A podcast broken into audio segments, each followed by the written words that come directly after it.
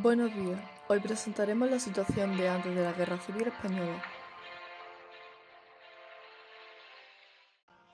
Era 17 de julio de 1936, cuando la Guerra Civil empezó, estando las tropas españolas en África. Cómo llegamos a esta situación es un tanto complicado, pero lo intentaré explicar. Todo empezó cuando los generales Emilio Mila y Francisco Franco iniciaron una sublevación, es decir, una rebelión contra la autoridad, para derrocar a la República elegida democráticamente. Los esfuerzos de los rebeldes nacionalistas por hacer revueltas militares en España no se lograron completamente. En áreas rurales había una fuerte presencia derechista. Los confederados de Franco ganaron en general y asumieron rápidamente el poder político e instituyeron la ley marcial. Y os preguntaréis, ¿qué es la ley marcial? La ley marcial es la que se establece en caso de guerra. Eso no supuso nada bueno. En otras áreas, sobre todo en las ciudades con sólidas tradiciones políticas izquierdistas, las revueltas de estos se toparon con una fuerte oposición y la mayoría fueron mitigadas. Algunos oficiales españoles siguieron leales a la República y se negaron a unirse a la sublevación.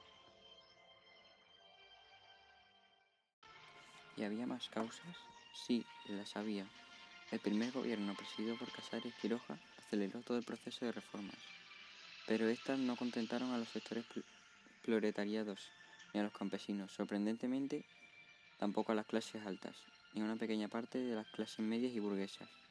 El descontento se manifestó con una fuerte conflictividad social, que terminó polarizando a la sociedad en dos bandos, la izquierda y la derecha. En general eran dos ideologías contrarias. A todo esto hay que unir que las conspiraciones militares desde el mismo momento que vence el Frente Popular una parte del ejército conspiraba con derribar a la República a través de un golpe de Estado. El director de esta conspiración fue el general Mola. Como dije antes, Sanjurjo está con él y se fueron incorporando Keipo Llano, Godet y Cabanellas. En relación con el exterior, España era permeable a las grandes corrientes políticas que se movían por el mundo, es decir, que aceptó y comprendió las ideas y comportamientos de las grandes corrientes políticas. En los años 30, el fascismo italiano y el nazismo alemán se hicieron con el gobierno de ambos países. En la Unión Soviética se consolidaba la dictadura comunista de Stalin y las democracias imperialistas y occidentales temían más la revolución proletaria que el deseo expansionista de Hitler. Hablando de otro asunto, el 13 de julio de 1936, diputado de extrema derecha José Calvo Cepelo fue secuestrado y asesinado en Madrid por un grupo de guardias de asalto. Días antes de, este acontecimiento, pistoleros ultras acabaron con el teniente Castillo, héroe republicano de años atrás y actuales. Estas muertes hicieron que se centrara el terror en la calle y que el odio entre izquierdas y derechas aumentaran. El presidente Casares Quiroga afirmó que la situación estaba controlada, pero nadie lo creyó. El 14 de julio del mismo año hubo una gran crispación. Una sesión sobre el orden público enfrentó a Gil Robles, político republicano español, y a Indalecio Prieto, político del Partido Socialista Obrero Español. Los falangistas de ideología fascista sembraron medio miedo en calle, y su líder José Antonio Primo de Rivera ofreció hombres al general Mola por un posible alzamiento militar contra la República. Antes del golpe de la Guerra Civil, el 15 de julio estaba todo preparado para el traslado de Franco hacia la África, donde ya se tenía pensado llevar a cabo la rebelión militar. En aquel tiempo, la inestabilidad política era constante. Los sabía que querían la vuelta de la monarquía alfonsina, los que abogaban por un gobierno fascista, quienes querían la revolución y el camino a una dictadura comunista, etc. Si a eso se le añadían las protestas en el campo y la industria, por las malas condiciones laborales que había en el momento, que desencadenaron sucesos violentos como la Revolución de Asturias, se puede decir que la República lidiaba en 1936 con un ambiente en el que era difícil trabajar. Había demasiados muertos por violencia política.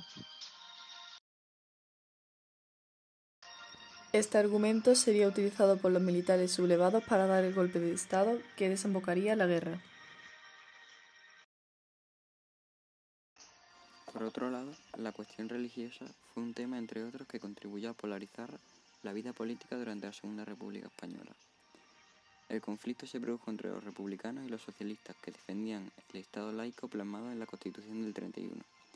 La Iglesia Católica en España cuyo sector integrista mayoritario encabezado por el cardenal Pedro Segura y después por el cardenal Isidro Goma defendían la ultranza, el Estado confesional que impusiera por la fuerza a todos los súbditos la profesión y práctica de la religión católica y prohibiera cualquier otra, oponiéndose frontalmente a cualquier forma de separación de la Iglesia y el Estado.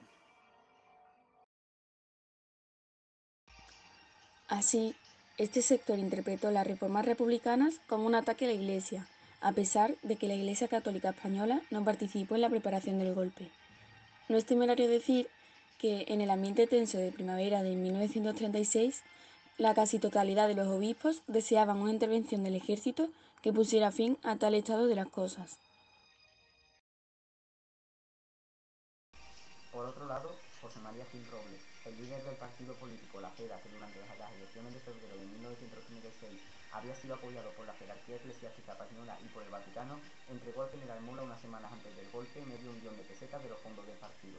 Para los primeros gastos del movimiento militar, Salvador de España, dijo,